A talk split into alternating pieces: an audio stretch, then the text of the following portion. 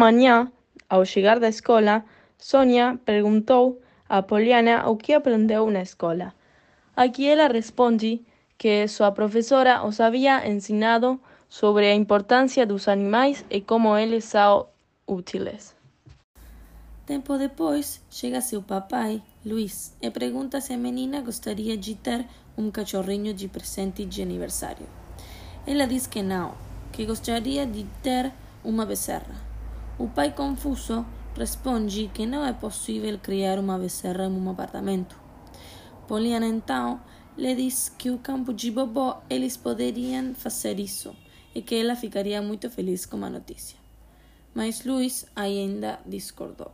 Naquela mesma noite, Poliana se levanta da cama e vai furtivamente para a cozinha. E ao passar pela porta de serviço, vê uma gaiola onde morava um casal de sabias e rapidamente decide liberá-los. Na manhã seguinte, seu pai pergunta onde estavam aqueles pássaros que ele havia comprado no mercado. Então, a menina finge não entender o que ele estava falando.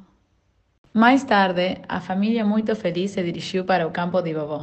Ao chegar, Sônia fica com grande emoção porque vê dois pássaros felizes voando e conclui que Poliana havia liberado os pássaros.